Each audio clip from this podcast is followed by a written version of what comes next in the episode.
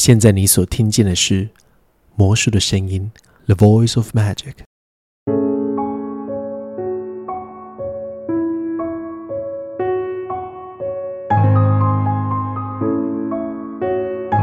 大家好，我是陆杰，欢迎大家来到由实录制作所推出的《魔术的声音》。哇，我第一集总算是开播了。《魔术的声音》这个节目是以我魔术师的身份为出发，在节目当中，我会邀请不同的创作者跟我一起讨论有关魔术的各个不同的面向。而在今天第一集的这个节目，我邀请了另外一位魔术师跟我一起参与讨论。好，这位魔术师在多年以前呢。也没有到多年以前了，还有一股清新的姿态在台湾剧场界崭露了头角。然后呢，他在台湾当代剧场里面刮起了一股魔幻的旋风。他在这几年的作品很大胆，但又不失寓意和野心。好，而且他今年刚完成了与台北艺术节共同进行的三年系列的计划——新人类计划。好，就废话不多说，让我们欢迎周瑞祥。Hello，瑞祥。嗨，大家好，我是瑞祥。好，其实啊，我我跟瑞祥大概刚好这几年，我我的创作也是比较跟魔术有关，在剧场里面的。我大概只跟剧瑞祥大概聊过一次而已吧。但是中间当然我们有一些工作，工作上有一些呃见面或者什么。但过去这几年他真的都非常忙，所以基本上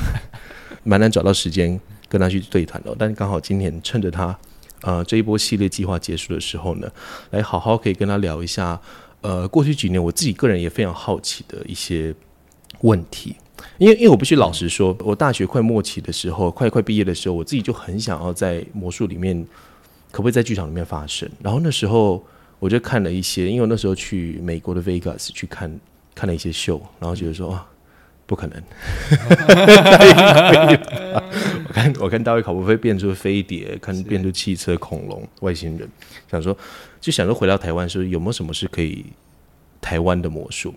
然后就在二零一六年的时候，我大学即将要毕业的时候，我就看到了瑞祥他当年在 Sony Lab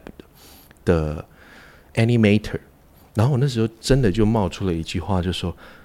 天哪，有一个人跟我想的事情非常非常像诶。然后那时候我就非常惊讶，而且那时候的表演我觉得非常惊艳。就是台湾其实还是有一些类似魔术在剧场的发生，但是其实当年的尝试，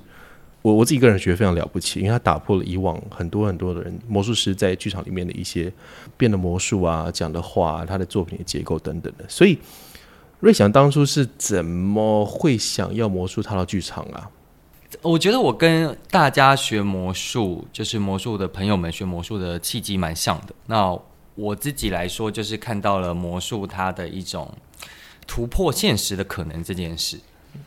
对，但是在学学学的过程中，到高中、大学开始决定要往职业魔术师的路上踏上去的时候，呃，我遇到了一个问题。这个问题就是前辈们都会告诉我说：“哎，魔术其实就是娱乐，嗯，它就是你应该要让观众嗨，让观众笑。”然后陆杰应该懂我在说什么，但是，但是这个跟我心里想做的魔术可能有那么一点点不一样。嗯，对。那当然，我后来还是在大学的时候上了呃电视节目，有四五年都在电视节目上打滚。但是我发现，呃，我想做的魔术在电视节目或在商演的场合，可能不那么不那么是我真心想做的。嗯，就是电视或商演，其实要求的就是你要尽快的达到最好的效果。哦，所以其实你在达人秀那时候做的什么？呃，我还记得有稻草人啊，然后有那个巴西蝴蝶，蝴蝶啊，对。那其实你你你不喜欢吗？哦，我喜欢，我喜欢。可是其实呃，在我内心原本更理想的样子，它可能要用更长一点的时间来说。对，那当然，在电视上，我们必须要求节奏吧，求视觉，砰砰砰，就是要出来。所以在其实我最早做的一次跟剧场的结合，应该是二零一四，对对对对。听说这档是传说中的玫瑰五月，我只有看过海报，呃，因为那时候我我真的还太小，没有没有机会去看到，所以那场那一场是跟白鸽子剧团合作，当然那一场。对我来说是当时的我很有帮助，就是让我看到一个哦，原来可以有一个这样的团队，这样的工作魔术的方式，然后这样的自由度跟论述的空间。对，那当然那时候做的很不成熟了，以现阶段经历了这么多来看。对，那再来就是陆杰看到的一六年的 Animator。我当时最最主要原因是因为我想要表达的东西，发现在呃过去魔术所能接触的场合很难表达。那我觉得它需要一个更多的空间，然后可能有更好的呃铺陈，或者是让观众进来的时间。那当时就把这个概念写成一个企划书，也没有想到要做什么，就只是先写出来。那后来看到了松烟 Lab 新主意，就去投件。那很幸运的就过了初审、复审，然后一直到最后这样子。我我刚才为什么会用“清新”这个字哦？因为这件事是我这个字其实是我从另外一个资深的老师听到了。那时候我就好像问到说：“哎，老师，你那天好像也有看那个，然后你对瑞祥的印象如何？”哦，他那一年就是很。清新，他那一年是一个呃一个一一个剧评人吧，我记得好像是于善路老师，于善路老师，然后他那时候台湾，因为台湾剧场里面以前也会有一些导演或者有一些创作者，他们也用过一些魔术。瑞想到那一年使用的方式，其实在以前真的是没有人有有见证过的。但其实我好奇说，我我知道你大概可以。知道说你可能在某个阶段，你发现说这一些在电视上的短篇幅，或甚至在魔术大会上的那些篇幅，好像不足以去支撑你想要的表演，所以这些都是慢慢产生而来的吗？还是说你真的有看到说什么其他的表演让你有这样子的想法？其实好像真的是慢慢，目前这样乍乍听之下这一题我会回答，好像真的是慢慢产生而来。但我不过我二零一五年有去看了李永军了。哦，你有去看李永军？你去看 Vision Asia 吗？没有，我去韩国。哦，在首尔吧。哦，对对对，公演。对对对。我是从看完李永军以后，决定想要做专场。嗯，在魔术圈我们会做专场。对对对。你在虽然说有一个很本质上的差异，但是说你在做剧场创作的时候，跟你一般去创作，你可以分享一下，说你觉得这两者之间，对我来说，我发现。有一点，有一点，其实我蛮错愕，就是变我我平常变的魔术好像，呃，或者说我现现在在剧场做了很多创作，我平常真的不太能变了。啊啊啊！当当然还是要看你当中的设计的桥段，或者说是很多很多情节或者作品的结构来分但后来在剧场里面，真的会考虑到。更多更广的事情，不再只是一对一的单人表演所所注重的一些细节、跟话术、跟错误引导。但在剧场里面，你可能会考虑到更多，或者是说，甚至有更大的野心。不管说，你可能会想啊，这边可以用灯光，这边可以用可以用音响的设计来去带过很多事情。嗯嗯嗯，我觉得就是说，在剧场创作当中，应该简单来说，就是要考虑的更全面一点。嗯，那我觉得这也是我这几年在边做边学的事情。嗯，就是魔术创作，当然我们其实就等于一个人，就是自己的导演、自己的编剧，自己又是演员，自己又要去做很多。你觉得这件事情到底有没有问题啊？我觉得当然没有问题，可是如果把它规模放大，那可能我认为世界上不会有一个人有办法处理这些。嗯，规模小当然没有问题，因为也是有很多自己做了一切的，他不一定是魔术师，但他自己 handle 了这一切的表演者还是很成立。对。对，所以我觉得这绝对不是问题。那当然是每个人的需求不同了。嗯，对对对。哦，因为因为即便像我每次看那个 Darren Brown 的 show，他后面的工作人员 list 也是哇长长一片的。是。对，所以没关系，我觉得那后面我们会更批判的去谈论 谈论讨论这件事情。哇哦，好期待你所谓的批判是什么？OK，反正嗯，那那其实说在。剧场中，因为其实很好奇，因为尤其呃，接下来我想问的是说，你在剧场里面，你对于魔术本身的定义或者说追求的目标，我我自己看来，因为其实我我真的从一六年看到二二年，我觉得真的很少人应该从我这样很很很认真的追 追寻这个这个创作者的一系列的脉络哦。呃，我我自己感觉到说，你魔术在这个当中的意义或者是追求的目标有一些转变。我我自己觉得像。哦，你在一开始出来的 Animator 的系列，你你有一句非常可能贯穿整个核心的，就是说魔术是回应人类内心的渴望。对对，那时候有很多的，其实，在你使用的魔术，不管是使用的故事的素材也好，然后你在编排整个作品的温度，其实都跟你在二零一九年开始在台北艺术节进行的新人类计划所要追寻的另外一种可能。更胜于肉体或者精神之上的一种超能力的追寻。魔术作为一个超能力的象征使用，或者是尝试人类实验想办法能够接近神，或是打破大自然一些规则的方法。我觉得这两者之间，你你自己是怎么样去？怎么会有这样子的切换，或者说是它是怎么样子的一个过程？哇，我觉得这题问的非常好。不过这呃，我觉得回答这一题之前，我觉得可能先聊一下。我觉得每个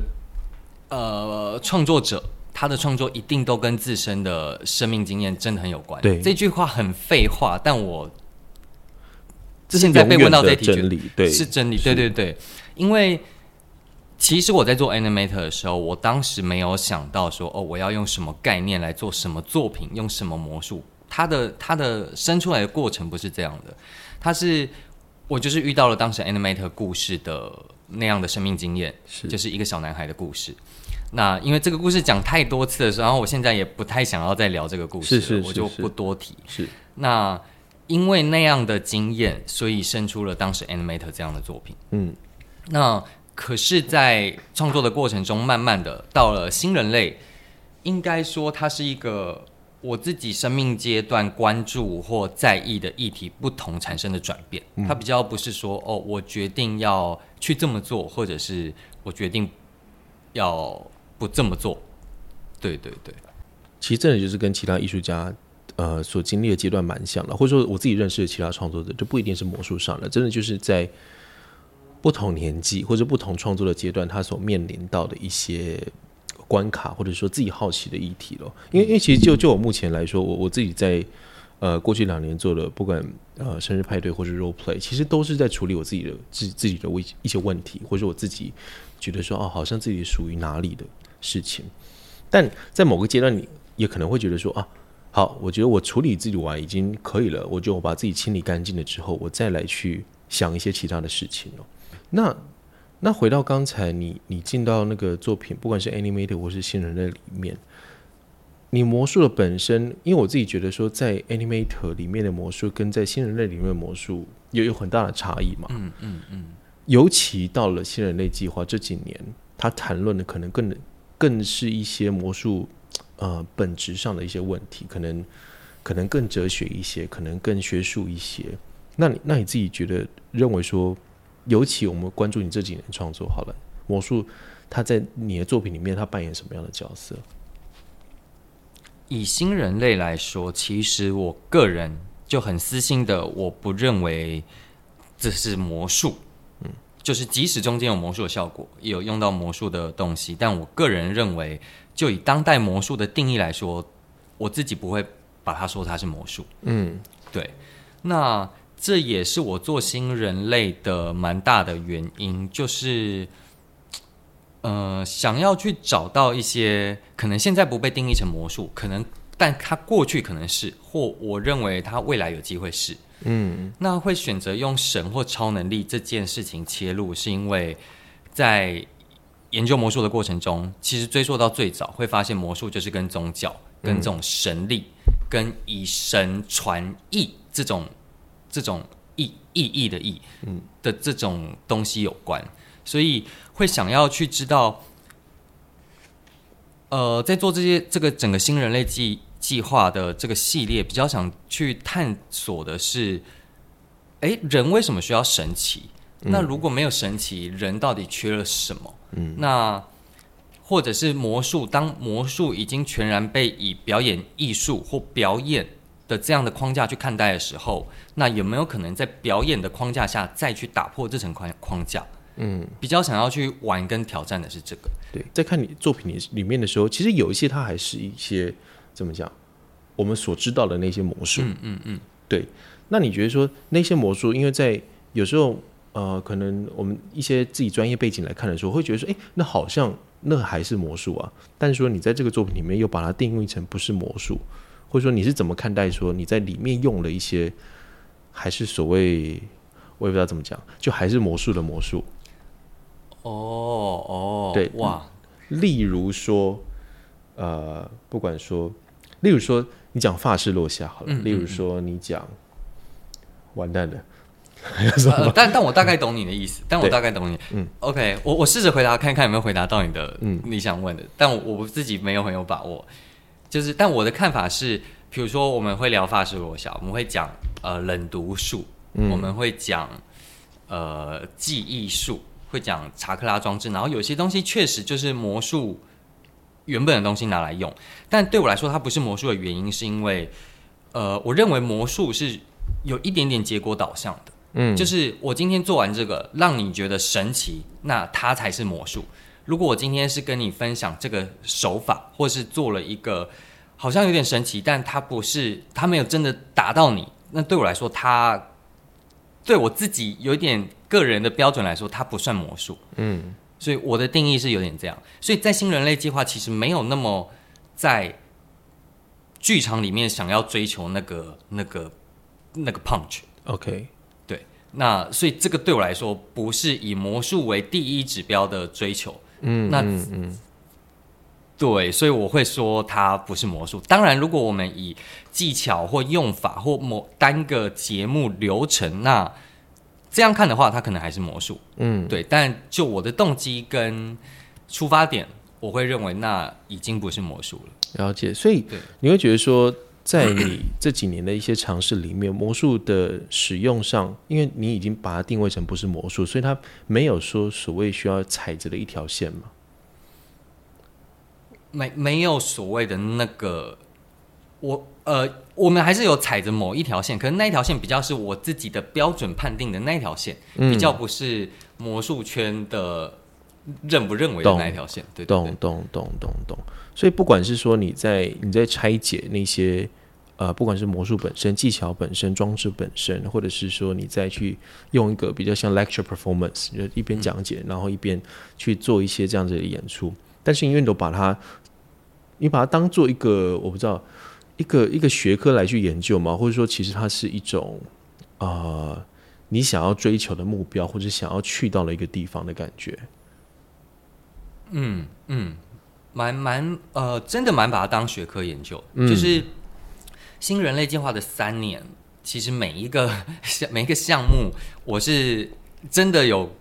刻意花时间去去去研究或再研究。嗯。可能以前研究过，但是现在哦要因为要做这一年的发表的这个能力，所以今年我就会尽量接触的这个项目很多很多，去嗯学、去练，然后去去做这样。嗯，对我我觉得新人类有一点点，我自己当初在做的时候啦，我们主创者三位是有点把它定义成它有点像行为。嗯。对对对。所以，所以你你自己这样这几年做完的话，你会对魔术会有一些定义吗？或者说，它魔术它要怎么样才算是一个魔术？OK，有有，我觉得，但这个很个人，很主观。哦，呃，哇，天哪，这一题，没关系，我我我可以分享我之前，因为之前我刚好跟那个其他两位哲学家呃去去聊过这个问题，他们因为他们以他们的圈子的角度。给了一些蛮有趣的想法，因为他们说有些呃哲外国哲学教授就发了一些 paper 来去定义什么叫做魔术。他们其中我听到的一个定义就是，魔术就是一个像是是像呃是一个假装在展现神机的戏剧表演，反正好像蛮长的嗯嗯一一一连串东西，或者他们呃去呃参考了非常多魔术表演它的套路跟它使用的方法，然后给出的一些类似这样子的一些定义。对，所以我我也好奇说你自己对于魔术的这几年的体悟吗？或者是说在做作品中慢慢去发酵对于魔术的感觉？我我觉得我这几年不管是 Animator 或者是这个新人类计划，都蛮被你这样一问了。我现在回想，就是反思想到，我觉得都蛮是自己对于自己定义的魔术，跟我所认为大众定义魔术之间的挣扎跟跟呃一种抵抗。嗯我觉得，因为真的很偏激的话，我个人现在的我，此刻的我认为，你必须要撼动你的观者至少那么一秒的世界观，那它才称得上魔术。嗯所以，任何以后设的角度或以呃神的视角来定义或观看魔术的时候，我认为它都不是魔术了。嗯，比如说我我觉得魔术就是一种欺骗人的艺术，或我觉得魔术就是一种怎么样的娱乐表演。当我们这样定义魔术的时候，我认为它已经不是魔术了。嗯，因为真的魔术出现的那一刻，只有谁做完了什么，让看的人打到心里那一刻，砰，对那个我觉得那一刻是魔术。对，他其实跟我听到以前以前刘谦好像讲过讲过，他说魔术的本质就是，或者说魔术定义或者魔术本质就是神奇，他说不服来辩，他就丢下这一句话，哦，谢谢你提这个。我以前对我完全有听过刘谦讲这句话。我以前听到这句话的时候，我记得我在很小的时候，高中、大学吧，听到这句话的时候，我真的很想说，好，我要去有机会跟他辩，因为我以前确实觉得，我高中的时候觉得魔术不一定要神奇啊，它可不可以像音乐，它它好看，它流畅，我我可以被一看再看，被回味。那但现在的我认为，等下，呃但是你小时候这样这样的想法很惊人呢。小时候我们不是还在学说怎么样做双方双方跟 pass 吗？你怎么会就有这样子的想法？那时候因为自就我自己的经经验而言了，就觉得说我那时候就是还忙着，因为魔术世界太广太大，就觉得说哇 TMA 超神奇超棒。但你怎么会有这样的想法？哦，我会有这样想法，可因哦，因为我喜欢的魔术，它可能就不是当时喜欢的魔术，它可能就不是被标准的定义的你神奇。喜欢那时候喜欢什么魔术？我想一下哦，我高中那时候看，呃，以台湾的话，我小时候非常喜欢黄渤汉的程序。呃哦，对对对，哦我觉得他他不是标准神器，是这这没他好错。看。对他当年我我我有在想你你那时候有去吗？有台大魔业他第一年演的时哦，候，我是在 TMA 二零一零年的时候去看，那时候嗯也是、也也不知道为什么嗯全场超级暴动的，嗯嗯，就是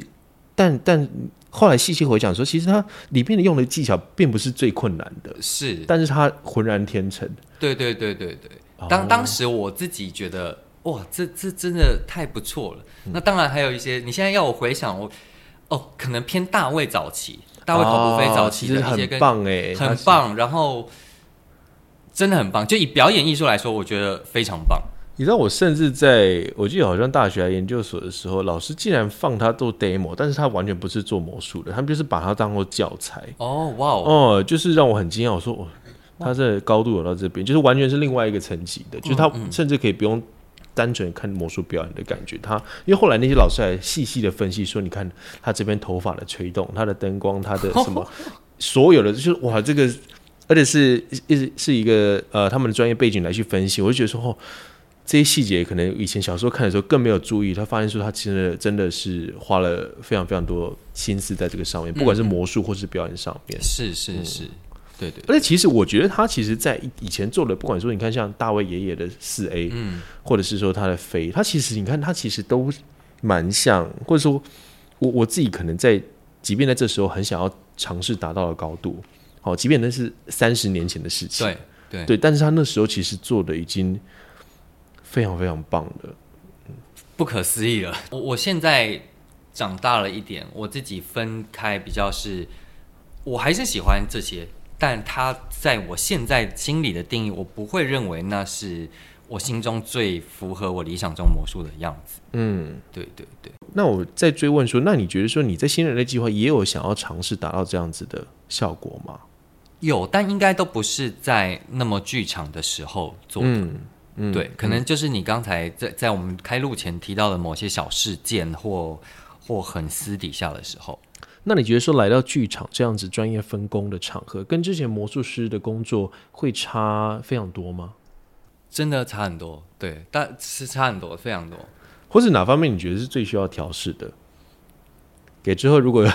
台湾有其他剧魔术师想要跟剧场做结合的话，如如果是你这个你这个 切就切的很好了，因因为如果是你刚刚这样问的话，我就会说，我觉得一定要保持某一种开放性。是就我认为魔术师会有很多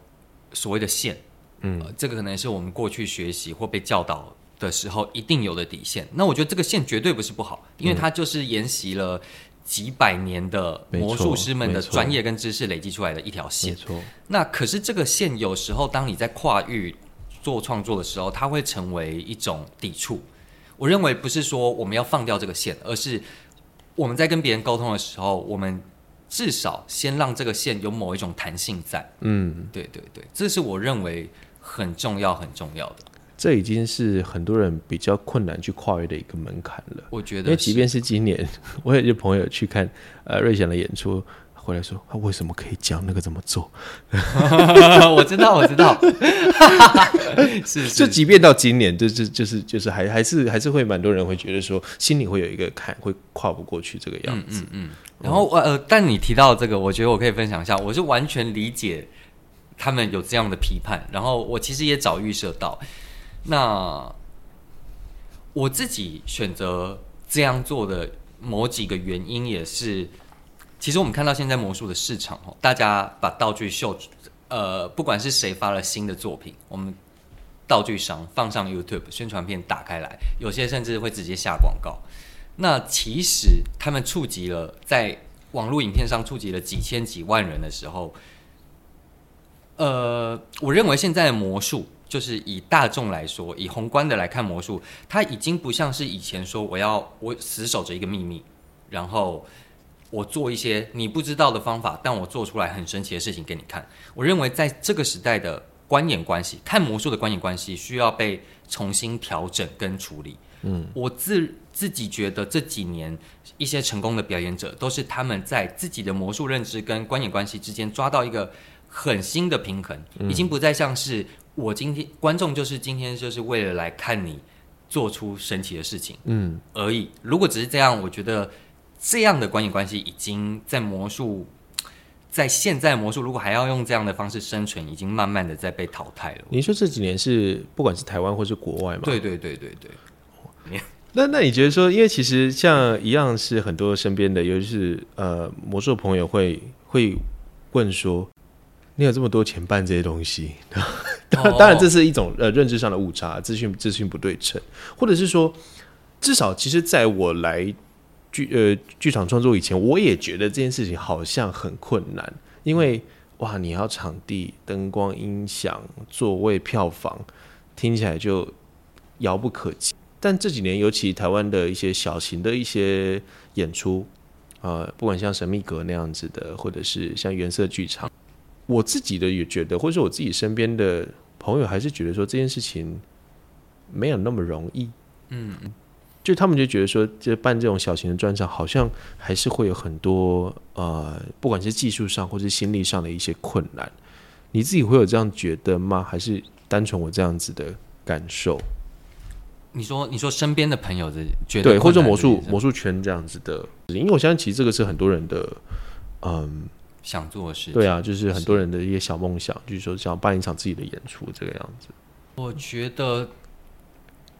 当然，因为我已经真的做，真的从一四年开始，大大小小的专场就一直做，一直做，然后，所以我现在的看法可能有点不准。但呃，我最近刚好也跟某些想办专场的魔术师聊到，然后确实有听到他们感受到的困难。嗯，那我才回头去想，哎，也许在最初我们都。在魔术书上或什么只学一招一招一招的时候，当今天真的要给你一个六十分钟或九十分钟的时候，你会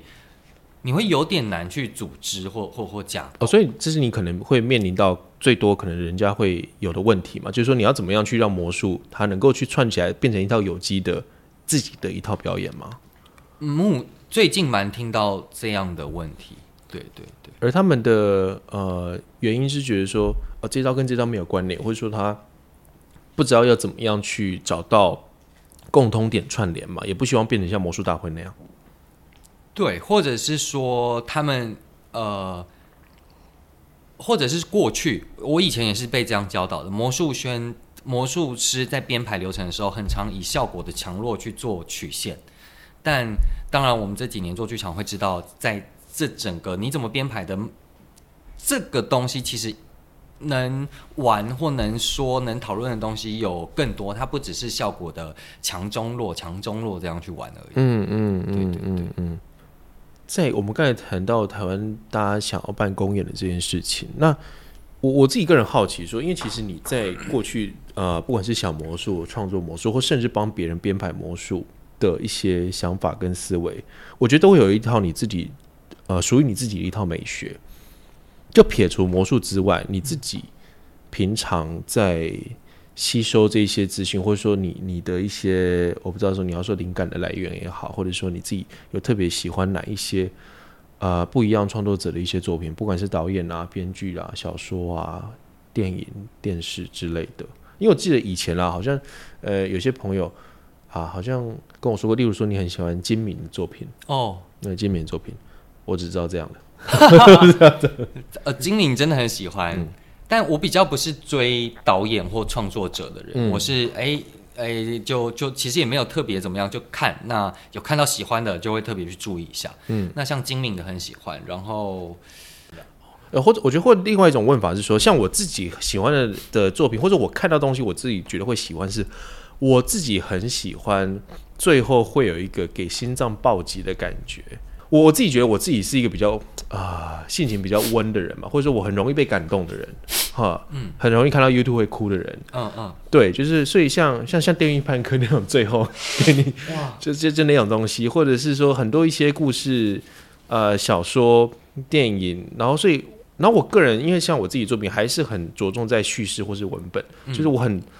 我很喜欢讲故事，也其实我很在乎故事它到底讲的多好多不好，所以我很喜欢那些，尤其我自己很喜欢一些小人物的故事。嗯嗯，如果像国片的话，像例如说大佛普拉斯，哦，我也喜欢大佛，或者是像因为像 Breaking Bay，为什么他会会我我自己会非常有感，因为他就是真的是从无到有，然后去你去你很明显看到这个角色慢慢在长，然后或者是绝命律师，他他怎么样从一个很很很弱的律师，他能够去爬到。呃，一个帝国，或者说他遭历了多少的挫折，但是还是可以慢慢的站起来。我我自己很喜欢说，在最后，不管其在剧场作品也是一样。我自己虽然有时候好像觉得很有滥情或者怎么样子，但是我觉得也看使用的方法，我自己就很喜欢。所以我在自己的作品里面也很喜欢，不管是最后一段、最后一句话，或者说最后一个片段的时候，它其实会有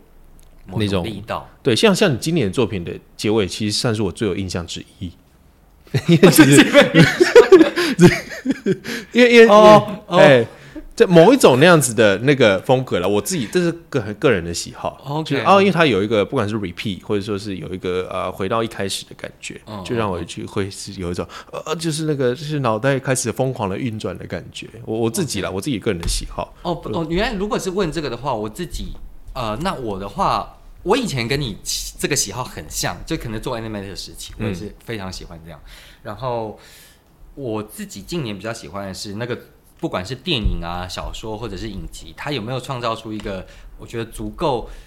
让我掉进去的世界里头。像《电狱判客》，我刚刚会提，就是因为它是我最近看到完全让我掉进去的的世界，就是哇，我好想走进夜城生活，对对对，这样的感觉，就有这个我就会。我就会很喜欢，嗯嗯嗯，对，因为像我刚才特别提到你今年作品的结尾，然后因为跟你前几年新人类的结尾，我我自己觉得差蛮多的。尤其我我自己觉得你今年的作品多了一些温度嘛，我我不知道该不该这样讲，或者因为因为我自己的观察，看看你几乎几乎你每一个作品，我都我都有我都有到呃都有看过，然后在今年作品，我自己觉得真的有在。把它收尾的感觉，我自己觉得啦，就是哇，真的是魔戒三部曲要结束了，我说哈利波特第七集的感觉，我自己觉得，嗯嗯，我我我不知道你自己在创作的时候有没有这样子的想法，其实有，其实哦。啊，对，那我感受到了，非常感谢。不过不过我自己个人是觉得今年呃不够理想，就很诚实的说，我觉得真的不够理想，这样。好，我们这里标题就写今年新人类大失败。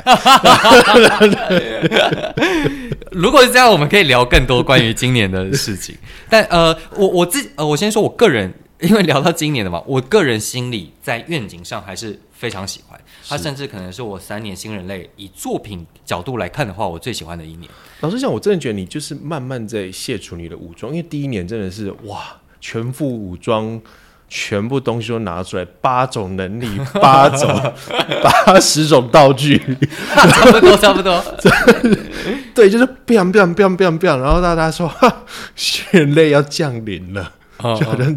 对，然后但是呢，每一年呢，它不断的是在可能是不同面向或什么，但是对我来说，或者我比喻上，好像真的就是一个全副武装的军人，那慢慢的去拆掉你的护甲，拿掉你的手榴弹，拿掉你的配枪，拿掉你的头盔，到最后真的是可能是完完全全一个人的存在。嗯嗯嗯我我自己觉得说，你在这几年的创作，我我自己这样的感觉，我不知道你是不是有意识做这件事情。我。听你这样说，其实算蛮开心的，因为这个你刚刚讲的这个是我们三个，就是我跟王维玉典在第一年做之前就讨论的，哦。就是三年就是从一个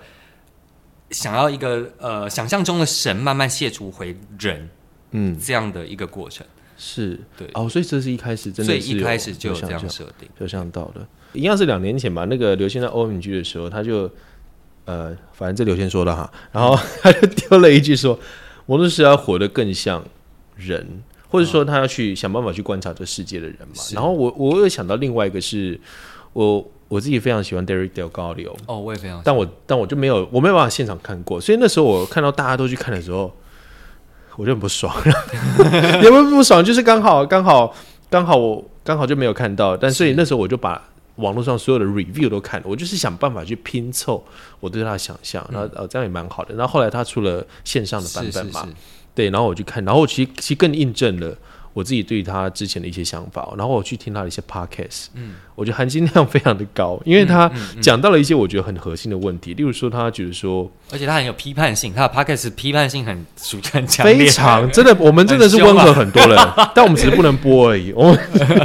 他讲到了，例如说很多产业都在用 magic 这个词去描述所有事情，但反而但大家不知道说这个 magic 词到底代表什么，或者说很多魔术师都在不知道在攻三小，嗯，哎、他就是说就是那个反正就是乱讲，但是没有人知道自己在讲什么。他们会他举了一个例子是说，我今天拿着一个拿着一张报纸，这个报纸呢是在一九四零年美国什么什么地方，然后他什么这样子，他会去魔术师会想办法去可能去背诵关于这些。他所拿的物品，或者是他这些事情，想办法要赋予他某一种意义或是存在。但是很多时候这些事情，呃，他真或假，其实很明显，或者说他会，他会不自觉的去流露出来，就是说这件事情到底是你真心想要讲这件事情吗？或者说这件事情真的需要讲吗？他讲了很多很多关于魔术师在表演上的，我可以说陋习，或者说他认为的陋习。嗯嗯嗯嗯他觉得说魔术师没有人去真的去好好理解这个世界。他说，即便魔术师活了几千年这样下来，但是很少人去用魔术去描述我们所存在的世界。嗯，跟生活、跟想法。所以当时我我我自己这几年一直在创作魔术里面的一个我自己一个某一种核心，就是想说魔术它可不可以？当然，它不只要带来，如果除了惊讶跟惊喜之外，魔术可不可以讲孤独？啊、魔术可不可以讲死亡？要让别人觉魔术成立，其实就是要打破某个框架。嗯，那当然，在过去可能可能中世纪的时候，那个框架是很呃呃约定俗成的，就是我们都知道，手机就是呃呃桌子就是桌子，这就是木头的，石头就是石头。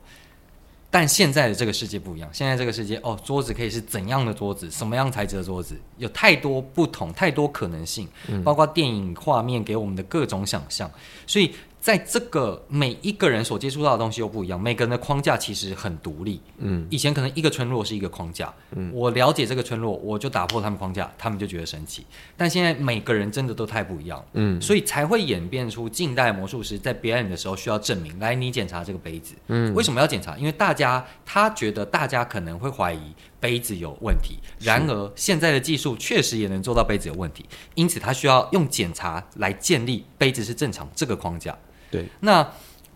我觉得如果做，我觉得魔术就是这我很心里话了，就是要把魔术做好最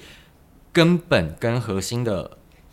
的东西，就是你要去了解，不管是自己或你的观众。嗯，我我现在的我认为，要让一个人真的炸掉，我觉得我可以办到，但是只针对，就是他他绝对不是一个站在一千人舞台上或站在电视上，是他可以很神奇很好看，但他跟炸掉是有是有距离的。没错没错对对对对。那你会觉得说，我我自己很好奇，你以前就要当魔术师的吗？我高中就决定了，哦，真的假的？对我高中就开始 决定，然后接商演这样，然后开始哦，因为我我自己从来没有这样子的打算，也从来不会觉得这件事情。然后自然而然，我我记得我在今年某一个另外一个访谈里面，我就谈到我自己这样的感受。某一天我发现，哎，我的房租跟生活费好像都是因为魔术呃创作的我好像有看还是听，呃，我我哦好像有印魔术创作的钱，然后来去过活，嗯。然后突然就变成我的职业了，就突然就是好像没有人跟我说要变成大人的感觉，就觉得说啊，我还是可以在念书啊，我可以还是要缴学费、住宿舍，嗯。但有一天就突然发现说，哎、我。因为我之前只是单纯的想说，我想要让我的表演更好，我想要让魔术更好，然后我想办法去不断的、不断地去增强，但结果不，呃，默默的开始会有人问我说要不要做作品，有人要不要要去合作，然后就开始变成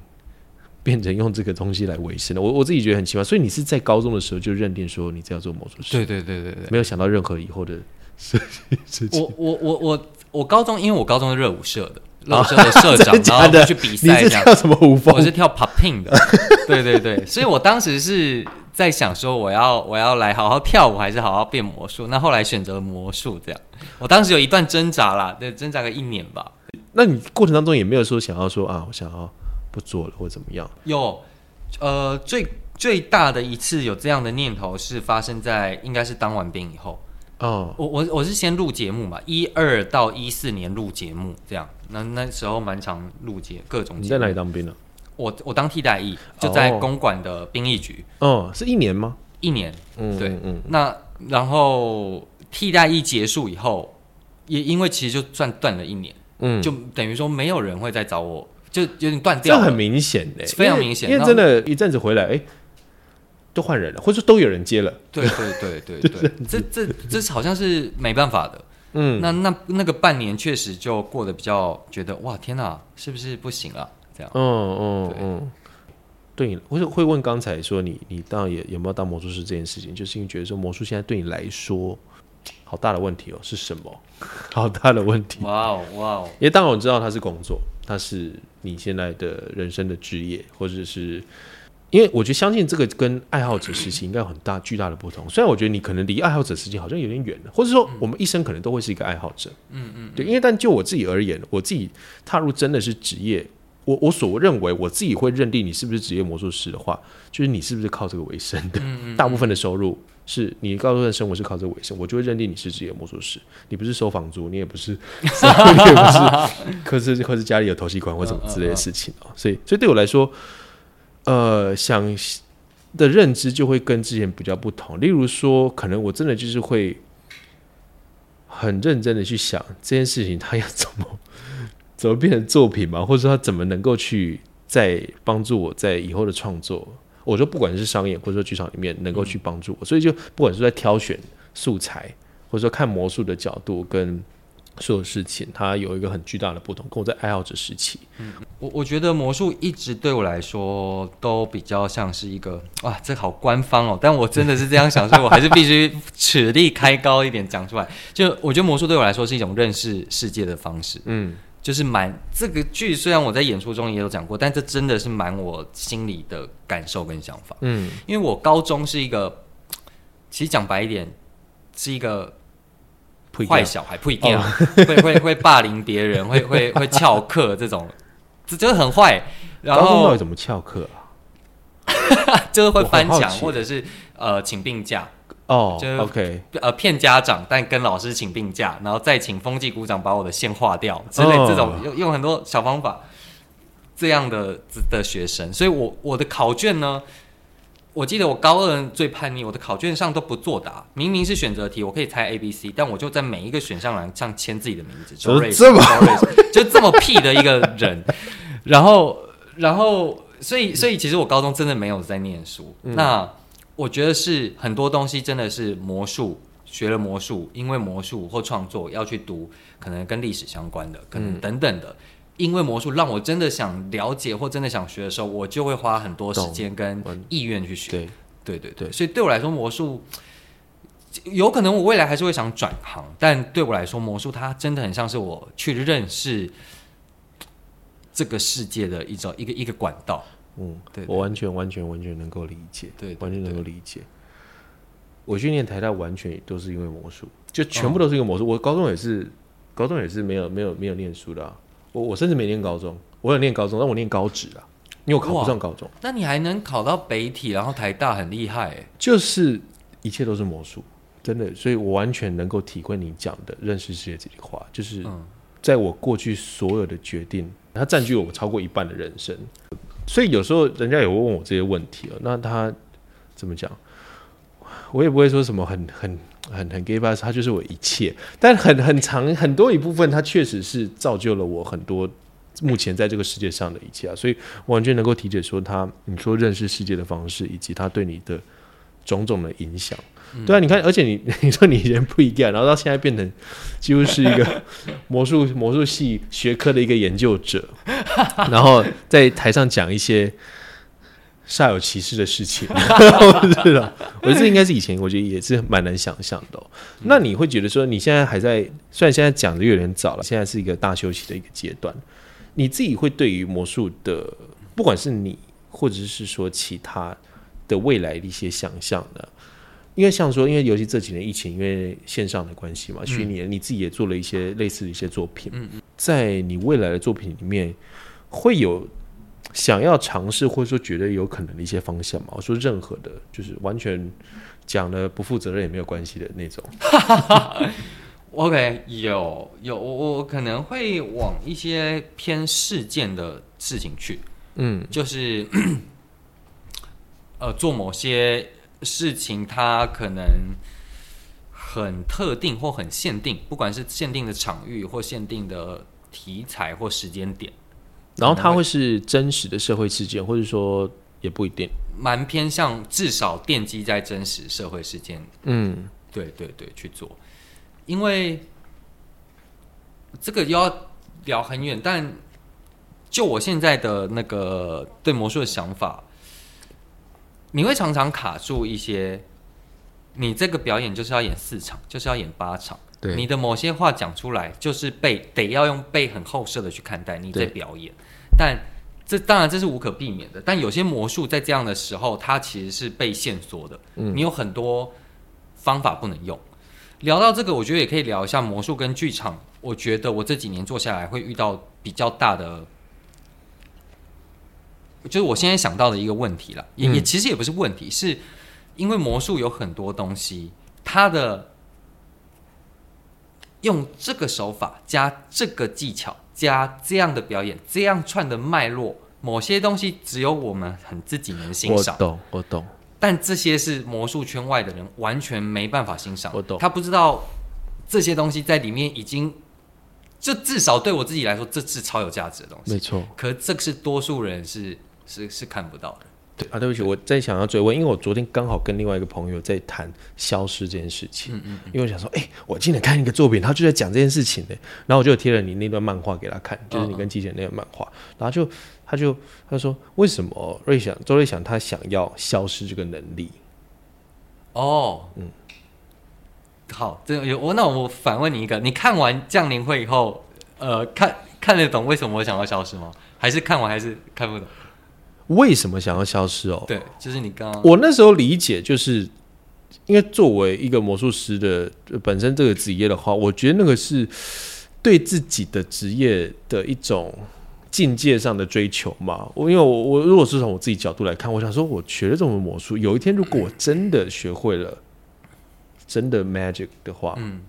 会是怎么样子的，或者说有没有可能？我自己觉得是这样，就或者说我自己觉得说，好像是自己的专业，你想要追寻到一种推到一种极致，所以你才想要获得这个能力。我不知道我自己的理解。呃，确确确实最大的部分是这个没错。嗯对，就是，呃，这最大的部分是这个。那当然，在创作过程中，为什么想要消失，还有包含就是。